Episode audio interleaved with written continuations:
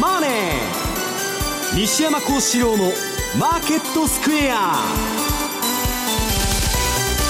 こんにちは西山幸四郎と。こんにちは。マネースクエアジャパン比嘉宏と。皆さんこんにちは。アシスタントの大里清ですここからの時間はザンマネー西山幸四郎のマーケットスクエアをお送りしていきます、えー、まずは大引けの日経平均株価です。今日は6円99銭高い1万6965円76銭となりました。西山さん今日 SQB 算出日だったんですけれども、ね、なんか今日あたりが高値になるんじゃないかという噂もちらほら出てたんですけど、はいまあ、200日移動平均1回抜いた後ですね、はい、どうも上値が重いなという感じなんですね。ちょっとまああのまた21日待ちという感じになっちゃってる、ということですね、はい。えー、高いところでは1万7029円まで今日は上昇するところがありました。そして為替の動きも確認していきましょう。ドル円です。この時間102円の丸8、まえー、丸9あたりの動きとなっています。比嘉さんこちらも上値重い引き続きといった感じでしょうか？そうですね。まああの、うん、104円台もっていうのは直近見えてたんですけど、はい、結局またアメリカの指標が悪かったというようなこともあったりあるいはちょっと日銀絡みのネタに振らされたりとい。うところなんですが、はい、ただそうは言ってもまだレンジという言い方になるかなというふうに思いますね、はい。えー、マーケットについてはこの後も西山さんと比嘉さんにたっぷりと解説をしていただきます、えー、そして番組では、えー、リスナーの皆さんからのコメント質問もお待ちしています、えー、投資についての質問など随時受け付けておりますので、えー、ぜひホームページのコメント欄からお寄せください。ザ・マネーはリスナーの皆さんの投資を応援していきます。それではこの後午後4時までお付き合いください。この番組はマネースクエマネースクエアジャパンの提供でお送りします。毎週金曜夜更新。和島秀樹のウィークエンドストック。では？私和島がファンダメンタルズで個別銘柄分析。福永がテクニカルでマーケットを徹底検証。今なら登録された最初の月の聴取料税別476円がなんと無料になります。無料？本当に？試しに聞いてみたいなと思っているあなたぜひこの機会をご活用ください。無料キャンペーンの詳細は和島秀樹のウィークエンドストックウェブサイトをご覧ください。当たったら褒めてねスが今すぐ聞ける。ラジオ日経のレース実況をナビダイヤルでお届けします。開催日のレースはライブで3ヶ月前までのレースは録音でいつでも聞けます。電話番号は0570-008460 0570-008460 0570を走ろうと覚えてください。情報量無料かかるのは通話料のみ。ガイダンスに従ってご利用ください。Today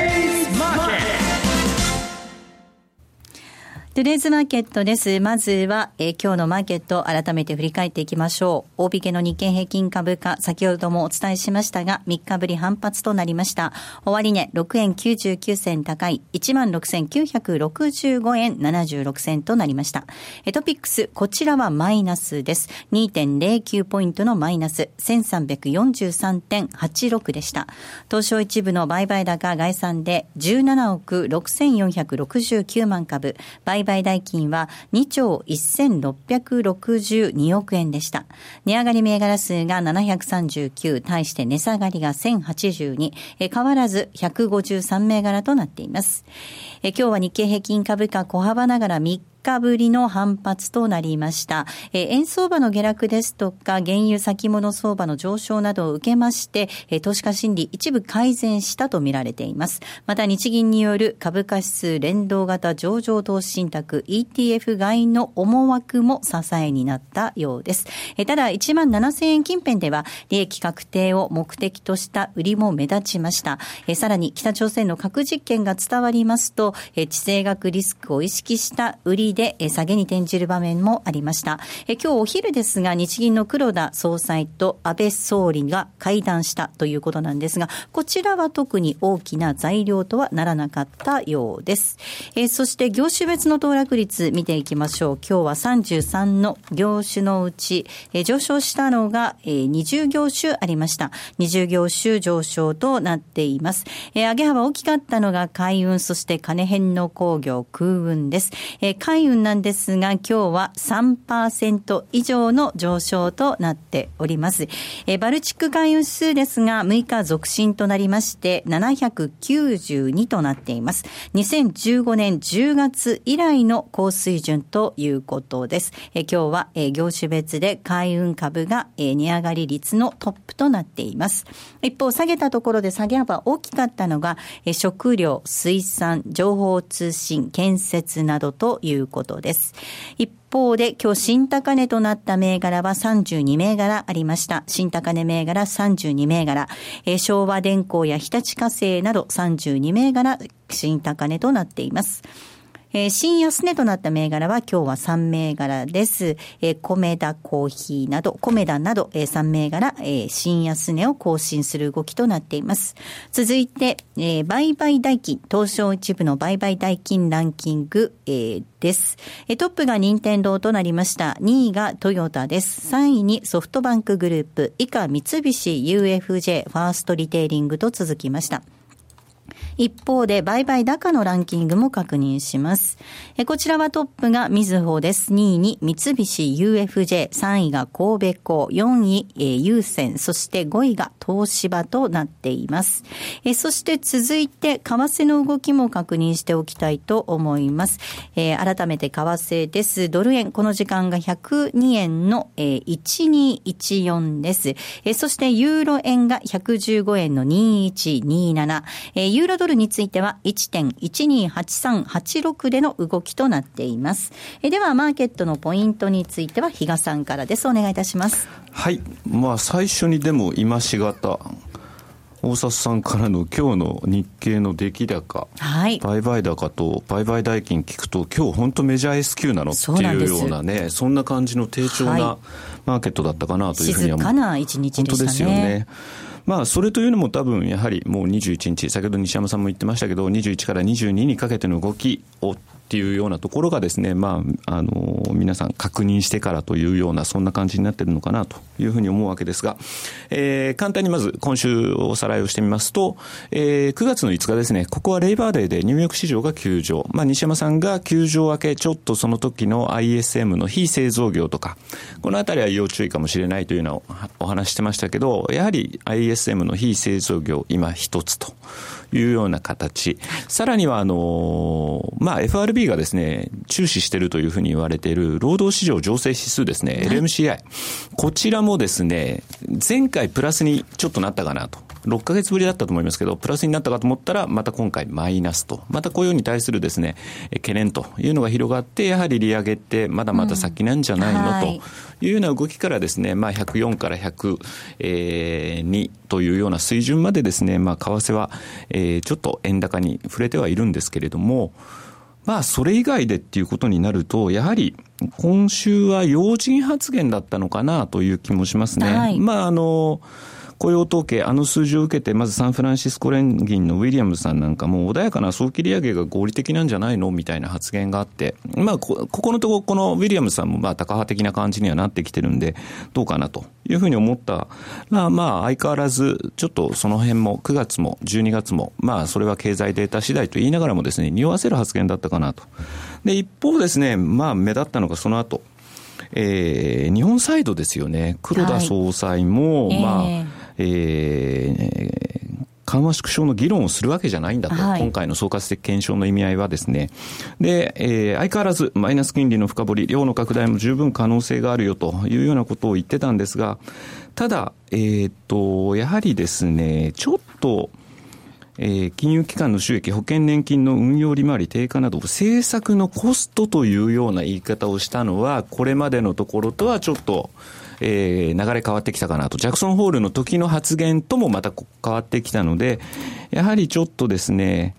あのー、今度の、えー、政策会合ですね、もしかしたら何もないっていうのも考えておかなければいけないのかなと、個人的には思う部分。それから、えー、同じく日銀の副総裁、中瀬さんですかね。はい、はい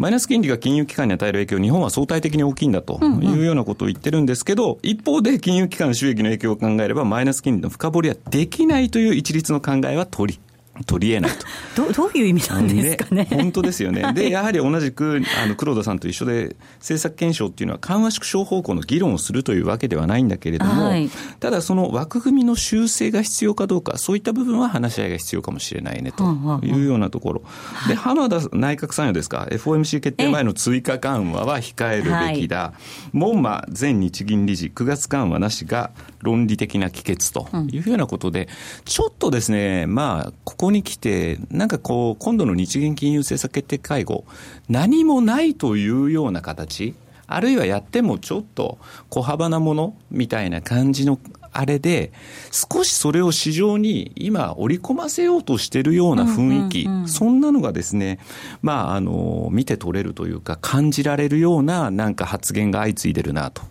で、一方でどうなんですかね、まあ、あの、アメリカサイドの方にしてもですね、やっぱりちょっと、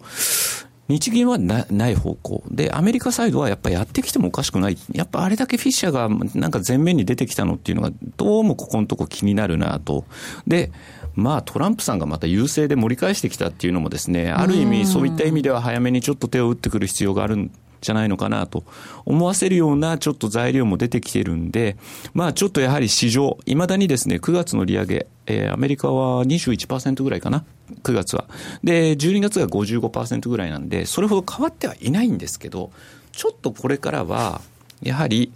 えー、要人発言に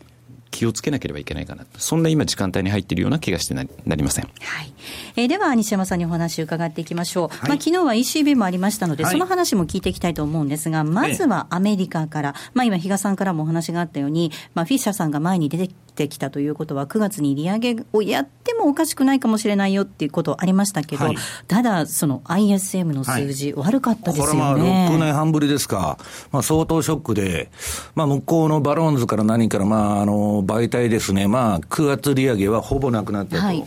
うな言い方をしてるんですけど、ここのところの、まあ、東さん言われるように、まあ、実質、まあ、FRB 議長のスタンレン・フィッシャーがですね、うん、まあ、すごく、えー、っと、乗り気だと。はい、で、また、あの、ブラックアウト期間に入ってるんですけど。いや、まだです。あ、まだか。アメリカは来週の火曜日以降から。火曜日か。はい。なんかここに来てね、その、まあ、ただその、FOMC 前に、連銀のですね、総裁のあれが、今後も続くんですね。えー、また、誰だっけ、えー、出てくるんですけど、はい、ちょっと異様なんですね。で、出てきてもですね、えー、利上げの意欲をみんなが語ってると。うん、もう利上げしないという発言がないんですね。で、まあ日本の方もそうなんですね。えー、一応まあやることはもうあんまりできないんだけど、えー、緩和の旗は決しておろおろさないと。うん、で、まあ、木内さんとか佐藤さんとか、あの、緩和に反対してる人は出てきてないと。今のところも、あの、で、ドラギも一応追加緩和への意欲は見せてるんです。うん、で、それは、まああの結局今、アメリカの利上げが失敗して、で、BOJ も ECB も何もしないということになるとですね、はい、これちょっと金融危機の可能性が出てくるんですね。だから、とにかくどこかが保管しなきゃいけないと。まあ、ここのところの株の堅調は、まあ、B、あの、BOE、イギリスの方が緩和に動いたという面も大きかったんですけど、まあ、次はどこがやるんだと。で、まあ、早い話がですね、アメリカとしては、とにかく金利上げたいと。もう無理に上げたいと。いうことなんですね。だから、経済指標をうんぬん言ってると、もしかしたら我々は間違うかもわかんないと。うん、というのは、まあ、去年の12月に、イエレンは、まあ、えー、FRB 議長始まって以来、ISM50 以下で利上げした人って言われてるわけですから、今度だって、まあ、えー、やるかもわかんないということでですね、まあちょっとマーケットの方、実際にまあ21日が来てみないと分かんないなと、うんはい、いうことなんですね。はい。まあただ、スケジュール的には11月に大統領選がありますよね。まあ利上げしたいっていう気持ちはあったとしても、その利上げによって株価が下がっちゃうと、これ大きな影響もあると思うんですけど。だからまあ株の場合はね、まあどっちにしろ、あのー、今アメリカ利上げに行った方が、うん逆に景気がいいんだという感じで織り込まそうとしてるわけですよ。で、まあ昨日、まああの、多分、そのアメリカがっかりしたと、まあ ECB がやってくれたらですね、またあの、金余り相場が延命しまして、で、まあ日銀もついでにやってくれたらですね、まあそういう環境になるんですけど、まあそれがちょっと今のところですね、ECB も、えー、BOJ もですね、ちょ、ちょっともう買う国債がなくなっちゃったんで、はいえー、まあ何ができるのかという検証に入っていると。うん、ただ、その、口が裂けても追加緩和への意欲というかですね、その旗は、まあ、下ろさないと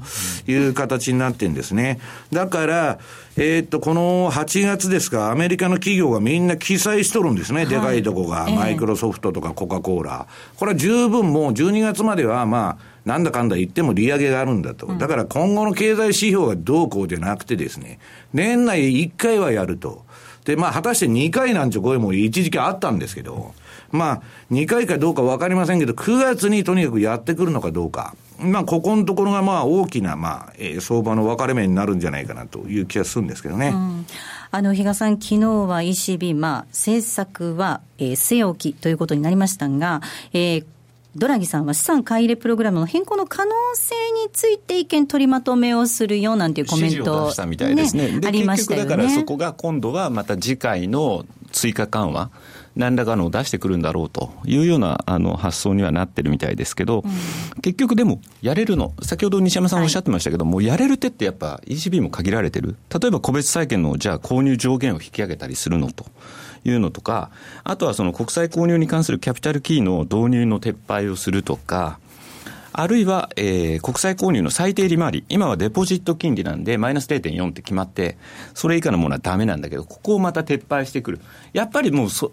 かなりもうやれる手っていうのはもう目に見えてるというようなところもあるし、またそれぞれの国でそれぞれの状況っていうのが異なるんで、それをまたあの ECB 取りまとめるのも結構難儀な作業になるのかなというところで、一旦ですね、ちょっと引き延ばした感があるんじゃないかなという気はするんですけどね。はい。本当に西山さん、その追加緩和という旗を下ろすことはできない苦しさっていうのがなんか伝わってくる感じがしますね。限界は露呈してるんですけど、かといってやめるっつったら、それは金融市場暴落しちゃいますから、で今、とにかく上げてる理由が金余りだけですからね、もうジャブジャブの行き場のない金が、まあ、例えば5ドルとかニュージーランドの堅調を見てもね、まあ、少しでも金利があったらもう買わざるを得ないと、株の配当利回りの方が国債持ってるより高いと、そういう相場なんですね。だから、そのバブルが延命するのか、延命しないのか。私は別にバブルになろうがなる前がですね、そんなことはどうでもよくて、その賞味期限を見ながら収益を取っていくということを考えてるんですけど、ただまあ、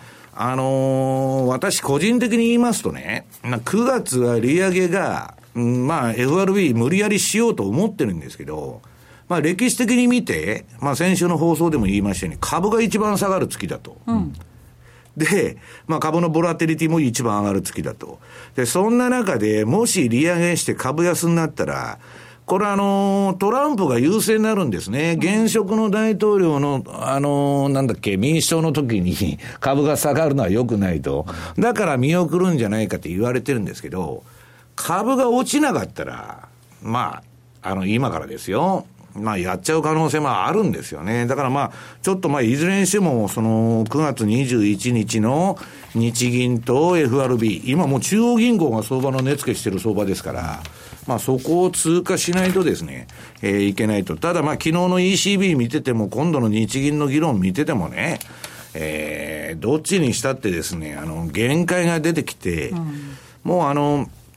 まあこれ、国、えー、国、うん、ビスですね。はい。えー、こうん、そっちのはもう、QE だとかね、マイナス金利はまあやめた方がいいと。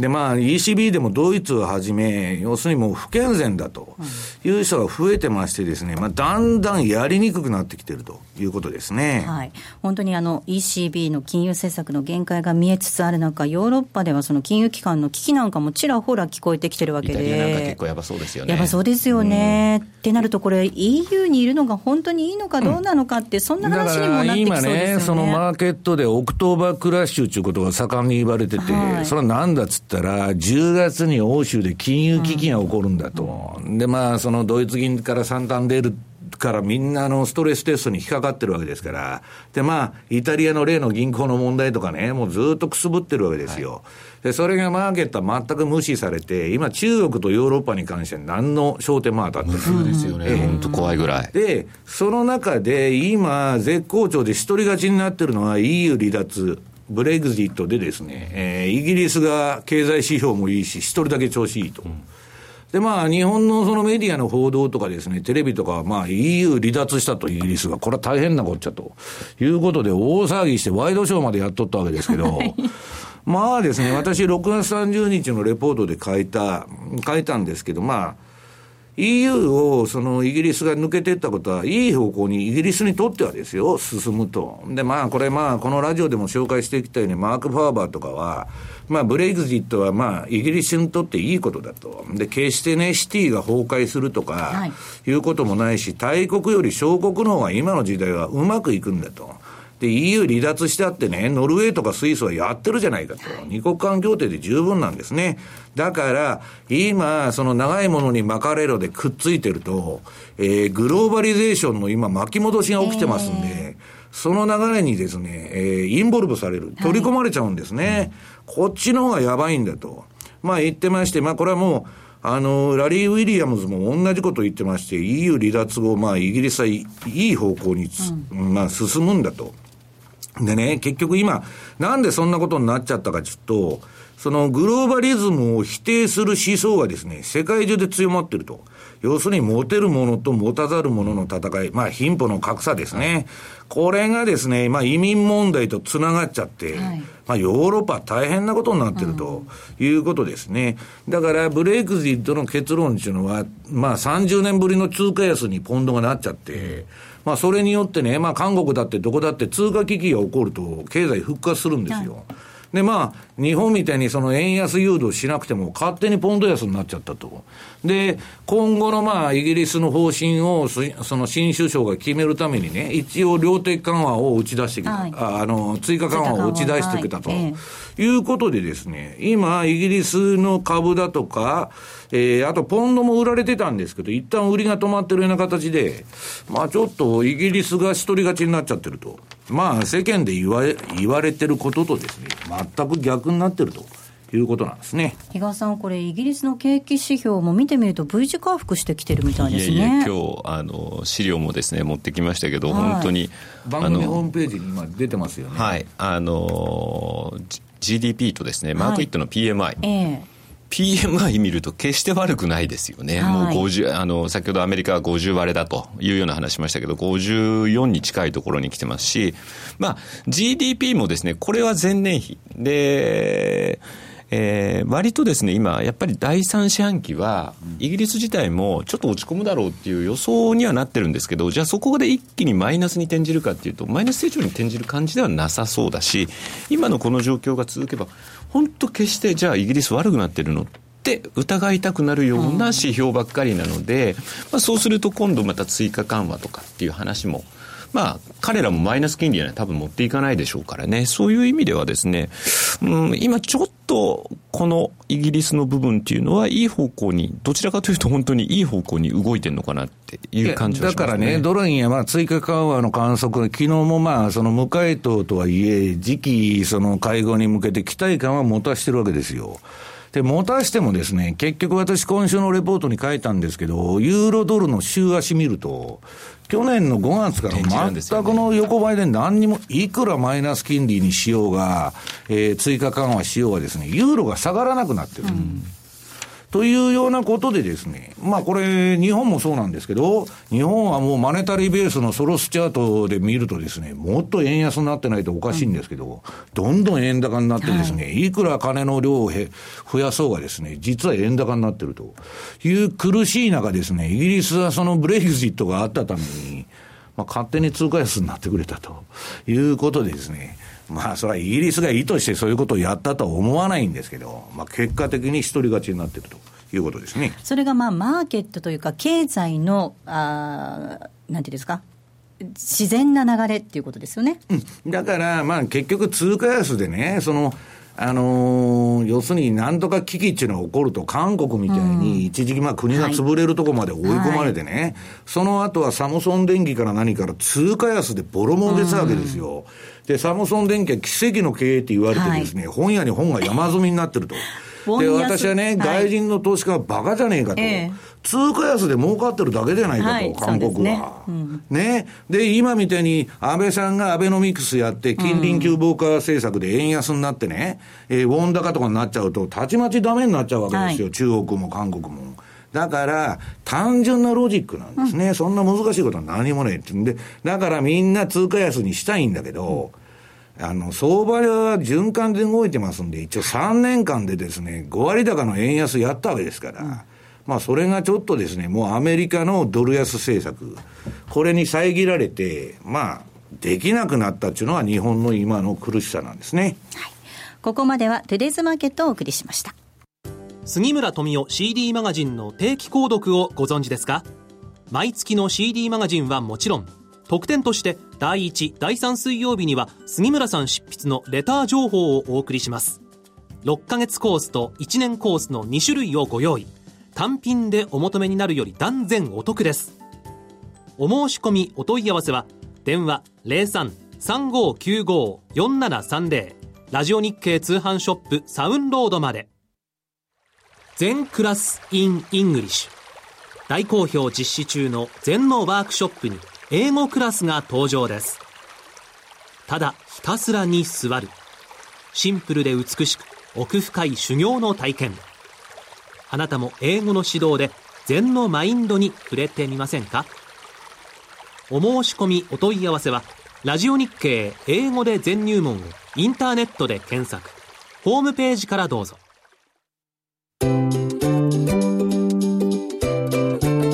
M2J トラリピーボックス。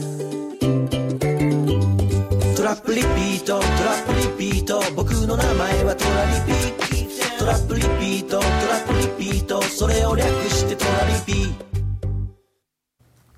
さあ、このコーナーは皆さんからいただいた質問をご紹介しながら進めていきたいと思います。えー、まずはご紹介します。ルビコン川さんからの質問です。え、西山さん、ここ2、3週間、米株の下落と米ドルの上昇に関する警戒情報を出されていました。9月21日の FOMC までにアメリカの金利は上がると思いまして、え、ユーロドルや OG ドルの売りを今か今かと待ち構えていますが、なかなかドル高になりません。このままアメリカの金利が上がらず、9月21日の FOMC でもアメリカの金利を上げない場合、アメリカが金利を上げない場合は、さらにドルは下がるんでしょうか、えー、今後のドルの行方について教えてくださいといただいています、はい、えー、まずですねあの、私はですね、予測はするんですけど、テクニカルと合致しない限りポジションは取らないと。で、この人も待ち構えて取らないと。はいで私はまあブログで毎日のようにまあチャートを掲載してるんですけど、えっ、と、まずそのドルが上がるというのはですね、ドルインデックスのシーズナリーサイクルを見ると、今上がる時なんですね。はい、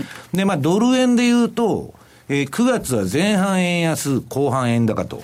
いう流れになってるんです。で私も待ってるんですけど、そういう流れを。はい、で、私は今何してるかというと、今日の番組ホームページに全部チャートが並んでるんですけど、はい、もうこれはまあ日経平均からユーロドルからこの、えー、ドル円、あとまあニュージーランドドル円とか、まあ5ドル円も似たようなチャートなんで、まあ貼り付けてないんですけど、転換点売買ですね。このあの3日の ADX のまあ反転を捉えた転換点売買というのをやってるんですけど、まあ非常に調子よくてですね。で、やっと、えー、今週に入ってニュージーランドドル円とか5ドル円に売りシグナルが点灯したと、はい、いうことなんですね。で、これに従って売ってると。で、ユーロなんかは、これこの前あの、この見ると、買いシグナルが点点灯しまして、そこから今、ユーロはドーンと上がったと。うん、まあ、非常に調子がいいんですね。で、日経も、えー、買いシグナルが出て、わーっと上がってたんですけど、今週になって売りシグナルが点灯しているという感じで、今、今、日経売りユーロ買い、で、ドル円も売りシグナルがまあ今週出まして売ってると。で、ニュージーランドはずっとでっかいトレンドというかですね、この転換点でものすごい値幅が出たんですけど、今今週からは売ってると。で、これはもう皆さんその、必ず転換するっていうわけじゃなくて、絶対当たる指標なんてこの世に存在しませんから、えー、ダメだったらすぐストップで、えー、を置いてますんで撤退するという形なんですけど、あとはまあ、うん、そうですね。あのー、その下に、えー、5ドル円のフィルター付き、えー、逆張り売買。これはストキャスティクス533というパラメータを使ってやってるだけの売買ですけど、もう5ドルはすでに、あ、5ドル円ですね、これは。売りシグナルが今、点灯してまして、えー、これも売ってるということでですね。で、ユーロ円も売ってるとで、ドル円も売ってると、すべて売りですね。あと株の方は、これ FT100 とニューヨークダウとダックスの、このフィルター付き逆張り逆張り売買のシグナルと書いたチャート。これまあ、ストキャスティックスの、えー、あ、ストキャスティックス533の、えー、フィルター付きの売買シグナルなんですけど、これはですね、FT100 が今のところ、えー、買いシグナルが点灯したまま、私はもうリグっちゃったんですけど、まだ上がりっぱなし。これかなり上がってますよね。で、ニューヨークダウンも買いシグナルが出てまして、えー、これはそんなには上がってないんですけど、一応まだ、あの、買いサインのままと。で、ダックスも買いシグナルが出て、まあ、これ順調に上がってるんですけどね。はい。もうこれを見たらわかるように、イギリスが一番調子いいと。この株価見ただけでもわかるんですね。ポンド安と追加緩和で上げてるということでですね。まあ、あの、基本的には今テクニカルが非常にうまくいってるんで、うん、もうそれにですね、従順に従ってるだけと。いうことですね。はい。あの、比嘉さん、ドル円の話で言えば、ジャクソンホールの後、利上げ期待が高まって、一気にドル高っていう方向で、あ、これ来たぞって思ったら、ある指標が発表されて、今度は冷やされてドル安っていうことですが、常にこう変わっていくので、立ち位置確認しておかないといけないですよね。うん、あの実を言うと、なぜドルがそんなに買われるか、全く理由っていうのが、ちょっとね、はっきりしなかった、市場がそんなに、だからじゃあ、指標がそれで今度、9月の利上げを織り込んでるとかっていうんだったら話は別ですけど、この間の雇用統計だって、結局、そのロングウィークエンドを控えてのポジションの巻き戻しでしょうという話があったので、まあ、それで言っただけに過ぎなかったのかなぐらいの。材料しか逆に見つからなかったんで、今ね、あのシカゴのドルのポジション見ると、いね、いや、ジャクソンホール以降も全然円買いポジションが減ってない、円は買われてる円買いはそうなんですけど、はい、ドルはほぼニュートラルです。ええ、で、その中で、その、ドル円に関して言えばね、その、円買いが溜まってるんで、うんショートカバーを狙ってですね、米系ファンドが、まあ、ブローカーがこれは言っとるんですよ。本当か嘘か知りませんけど、何回も仕掛けてるんだと。その仕掛けるためにぶん投げと。要するに、まあ、この前104円まで戻って、まあ、一旦うまくいきそうになったんですけど、まあ、とにかくぶん投げの連続と。いうことで損失がかさんでると。で、それで米系ファンドが仕掛けるもんで、えー、それに付随してまたアルゴリズムが出てくるんですけど、短期の。まあ、これも投げの連続と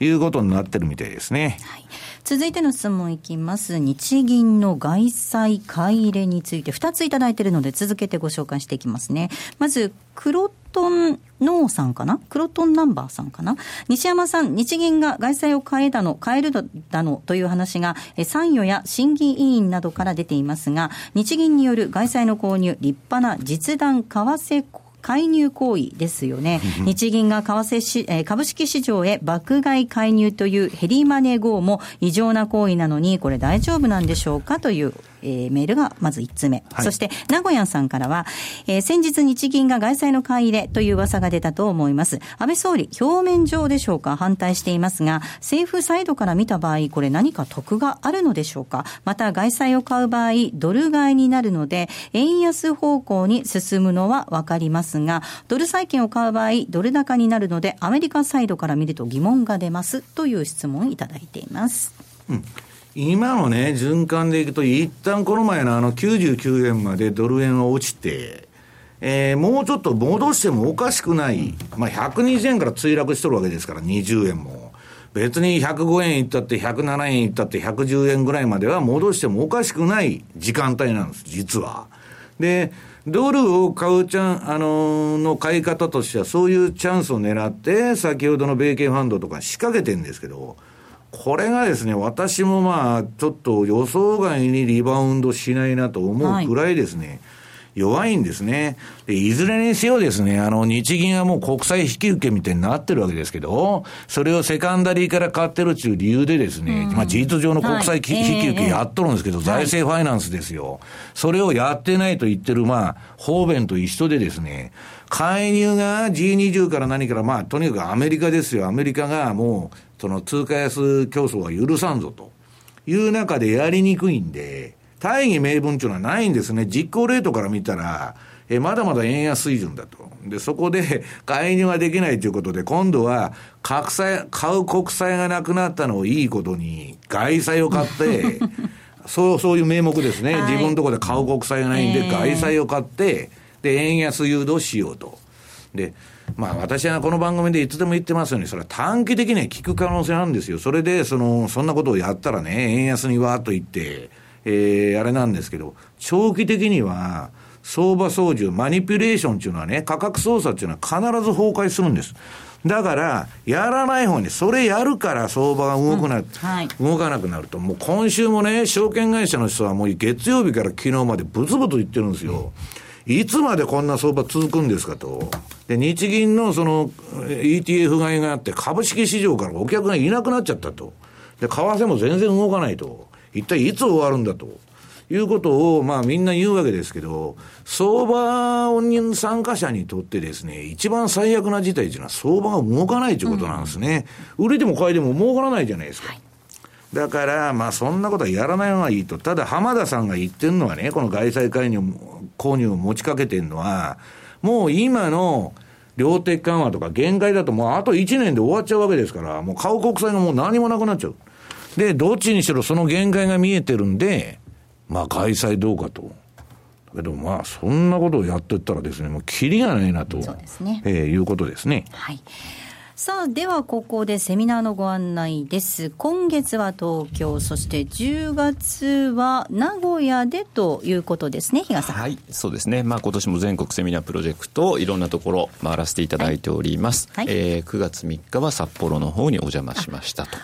いうところで、はい、えー、今月もう一回なんですね、9月22、はい、まあ前回もお伝えした通りですね、えー、ちょうどその日米のイベントが終わった後に、ということなので、はい、まあそういう意味では非常にタイムリーな、はい、えー、時、もうこれ以上ないタイミングでのですね、セミナー開催かなと。一応まあ CFD のセミナーとはいえ、どうしてもやはり今株のことを触れるにしろ、やはり為替にも触れざるを得ないというようなところもありますんで、そのあたりのお話も聞けると思うので、ぜひ参加いただきたいのと、10月、いきなりもう1日ですね、ここは名古屋の方にお邪魔しますんで、ぜひぜひ皆さんにですね、ご参加いただきたいなというふうに思ってます。はい。えー、9月22日、祝日です。会場、場所はソラシティカンファレンスセンターソラシティホールでの開催です。そして名古屋は10月1日土曜日です。オフィスパーク名駅プレミアホールえー、オフィスパーク名駅プレミアホールでの開催となります。えー、詳細なんですが、番組ホームページに、えー、アップしておりますので、えー、ご覧いただきまして、ぜひ皆様ご応募いただきますようお願いいたします。たくさんのご応募お待ちしています。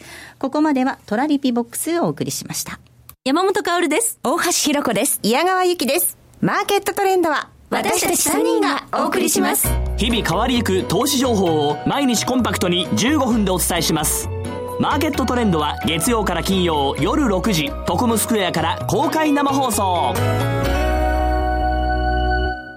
競馬中継が聞けるラジオ日経のテレドームサービス。東日本の第一放送は0180-99-3841 99-3841西日本の第二放送は0180-99-3842 99-3842情報量無料通話料だけでお聞きいただけます。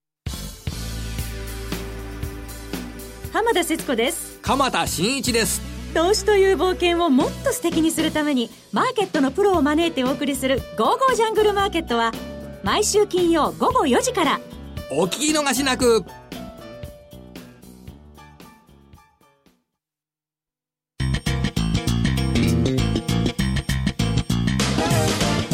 西山幸四郎のマーケットスクエアさあ、このコーナーでは西山さんにいろいろな角度で教えていただくコーナーです。今日のテーマ、えー、日銀執行部内の、日銀執行部内の不協和音ということです。はい。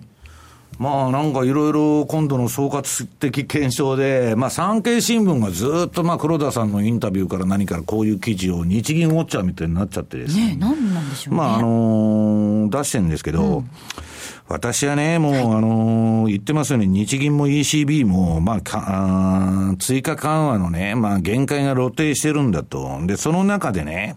まあ、新聞社の人からいろんな人に誰に聞いてもですね、その、黒田さんが今度緩和やるとしたら、21日に、マイナス金利幅の拡大だっていうわけですよ。だからマーケットはブーイングになってるんですね。それはもうやらないでくれと、銀行の収益が落ちるし、株が下がるし、円高になるしと。だけど、まあ、結局黒田さんとしては買う国債がないと、もう量的緩和はあと1年でもう限界が来ちゃうんで、このままのスケジュールでいくと。もうあのー、やめたいんで、マイナス金利の深掘りの方をやりたいと。ただですね、まあ、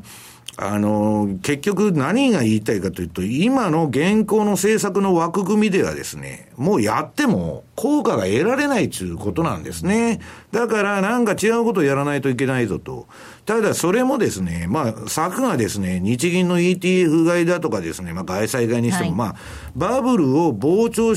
させるだけの政策で、これはなんかその革新的ななんかレジウムチェンジが起こるっていうんじゃなくて、バブルの延命なんですね。うん、で、これは、まあ、延命って言っても、その国がやってるわけですから、2、3年バブルが延命するかもわかりませんけど、うん、アメリカもまた QE4 やるとかね、うん、なっていくかもわからないんだけど、このこう金融システムをですね、そのソフトランディング、出口に持っていくにはもう相当大変で、で、それを5年、10年維持するっていうことはありえないんですね。で、玉が切れた時に次の金融危機が起こると。だから我々投資家が考えないといけないのは、最後まで付き合ってるとえらい目に遭うということなんですね。どこで降りるかということなんです。うんあの、比嘉さん、今私聞いてて思ったんですけど、要は今バブルの延命で、レジームチェンジではないっていう話でしたよね。それなのに、この莫大な資金と労力と時間をかけてやってる意味って本当あるのかなって思っちゃいますやめろって言えないからですよ。やめたらどうなります？っていう、今もここまでつぎ込んどいてっていう話なんですよ。ね、ただもう本当にだから、よく西山さんも言うじゃないですか、はい、今、これだけね、マーケットをその中央銀行がいじくっちゃってるがためにですね、うん、その相場が動かない、だからある程度のですね、まあ、あの対処療法も必要なんじゃないのと、正常化へ向けてじゃないんですけど、そういう意味では、だからもうか、そういった部分でですね、変なことをしないっていうところ、もうこれ以上じゃあ何かやって、また、その、じゃあ元に戻すために、どれだけのまた時間がかかるの、費用もかかるの、まあ、今回コストとして捉えるっていうようなことも言ってるわけで、はい、そういう意味ではですね、まあ、やって、本当にマイナーチェンジっていうようなところで、今ちょうどイールドカーブが全然立たないっていうふうになってるので、そうすると長いところのやっぱ国債っていうのの買い入れっていうのは少しずつ減らしていくみたいな、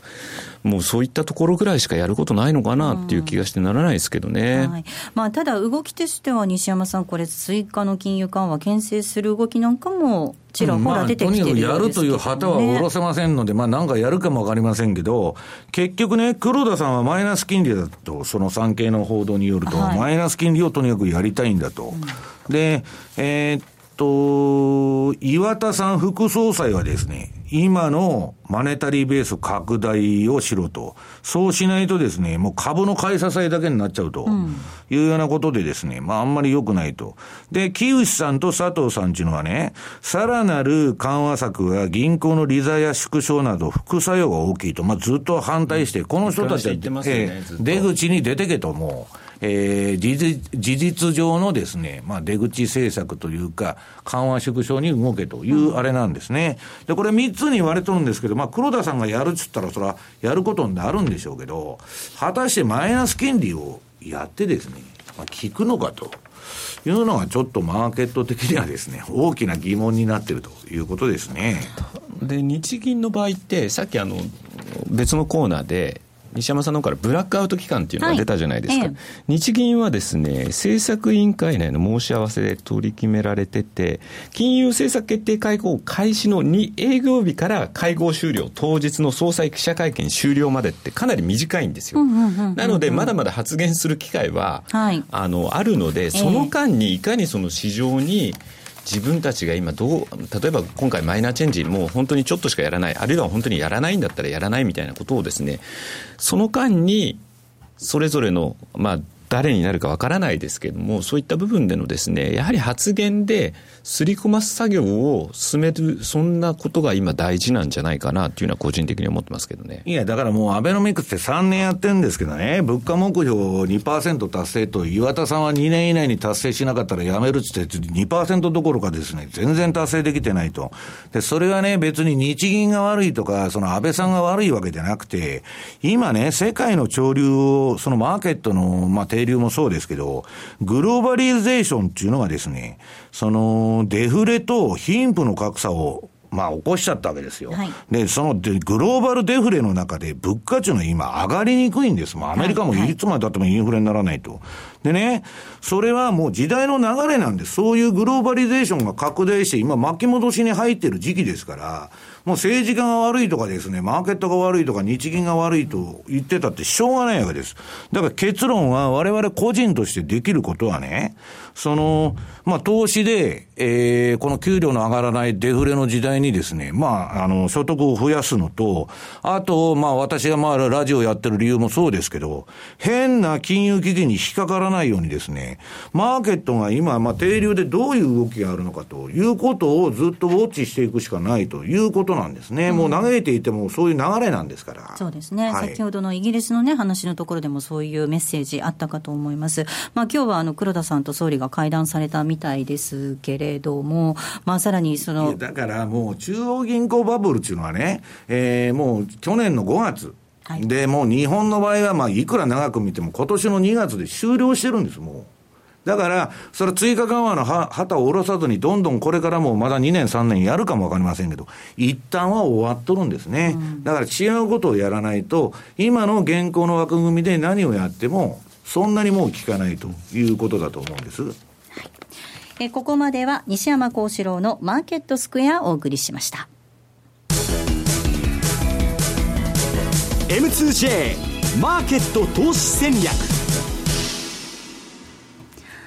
さあ、このコーナーは来週に向けて投資戦略を伺っていきたいと思います。比嘉さんからです。お願いいたします。えっと、私多分ここのとこずっとこの通貨ペアしか言ってないような気がするんですけど、はい、ニュージーランドドルドル、はい、もうずっといいような形でですね、これあの、今日チャートも貼り付けてますけども、年明けからもですね、ずっといい形なんですね。ところどころ本当だめ、あちょっと下がる局面もありますけど、あもうここまでの流れ見てると、右肩上がりって言ってもいいですし、直近もきれいに標準偏差と ADX が上がってる。ただ、そうは言ってもですね、その下にエンベロープのチャートを出してるんですけど、はい、2%、3%で出してるんですけど、大体やっぱ3%ぐらいまで。上がってきちゃってるんですね。やっぱりちょっと一旦調整が入るんで、まあもし、あの、あ、じゃあこれからもも面白そうだっていうふうにお考えになるんだったら、そこで調整で押し目が入った時に拾っていって、また上に行ったらそこでリグーというようなですね、まあ、あのところでいいのかなというところではですね一応今ニュージーランドドルドル引き続き押してます。はいえー、ADX 標準偏差ともに上がってきてますけれども、そう、エベロップでね、ちょっとね、上限に来てますからね、うん、ここからちょっとまた落ちてきたところっていうところですよね。私はそれも転換点売買で、はい、あのニュージーランドも、はい、まあ最近参戦しとるんですけど、ニュージーランド円でしたね、ニュージーランド円しかやりませんいただいたの、はい、そうなんですね、ニュージーランド円なんですね。5ドル円とニュージーランド円、はい、ドル円、ユーロドル。はいあとはまあ株価指数ですね、はい。えー、これを中心に手掛けているということです。えー、っと西山さんのチャート、ニュージーランドドル円の冷やしの転換点売買だと、うん、これ今、日嘉さんが言ったのと同じで、これ、はい、まあエンベロープ2%、3%のところにその引いてあるんですけど、はい、まあ、ちょっとぐらいはみ出してもですね、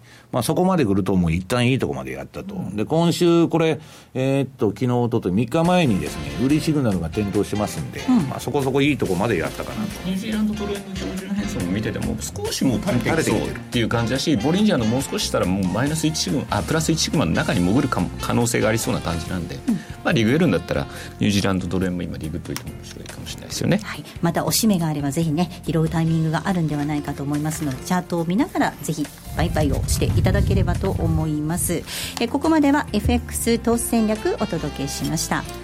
さあお送りしてまいりました。ザンマネー西山幸四郎のマーケットスクエアお別れのお時間です。今日ここまでのお相手は西山幸四郎とマネースクエアジャパン比嘉宏と大里清でした。さようなら。この番組はマネースクエアジャパンの提供でお送りしました。